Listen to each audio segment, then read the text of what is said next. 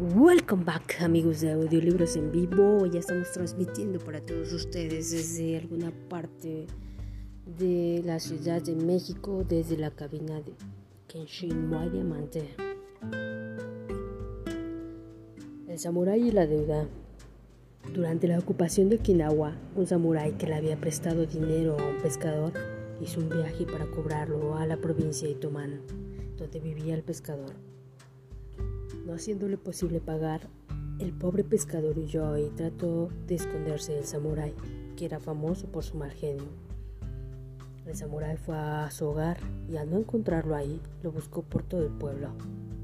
A medida que se daba cuenta de que se estaba escondiendo, se iba enfureciendo. Finalmente al atardecer lo encontró bajo un barranco que lo protegía de la vista.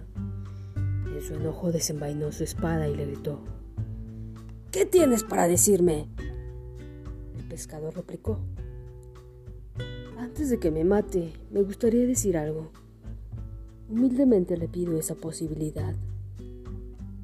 El samurái dijo, Ingrato, te presto dinero cuando lo necesitas y te doy un año para pagarme y me retribuyes de esta manera. Habla antes de que cambie de parecer. Lo siento, dijo el pescador. Lo que quería decir era esto.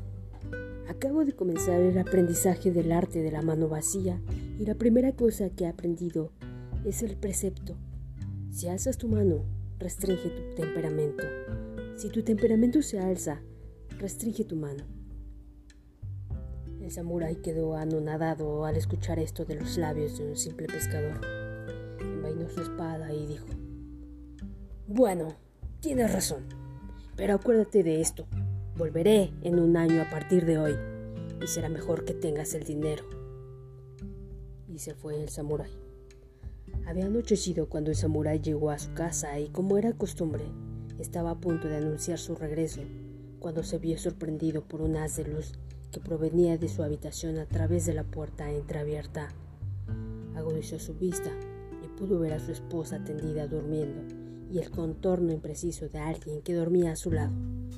Sorprendido y explotando de ira, se dio cuenta de que era un samurái. Sacó su espada y sigilosamente se acercó a la puerta de la habitación. Levantó su espada, preparándose para atacar a través de la puerta, cuando se acordó de las palabras del pescador. Si tu mano se alza, restringe tu temperamento. Si tu temperamento se alza, restringe tu mano. Volvió a la entrada y dijo en voz alta, ¡He vuelto! Su esposa se levantó, abriendo la puerta. Salió junto con la madre del samurái para saludarlo. La madre vestida con ropas de él se había puesto ropas de samurái para ahuyentar intrusos durante su ausencia. El año pasó rápidamente y el día del cobro llegó. El samurái hizo nuevamente el largo viaje. El pescador lo estaba esperando. Apenas vio al samurái, este salió corriendo y le dijo: He tenido un buen año. Aquí está lo que le debo y además los intereses.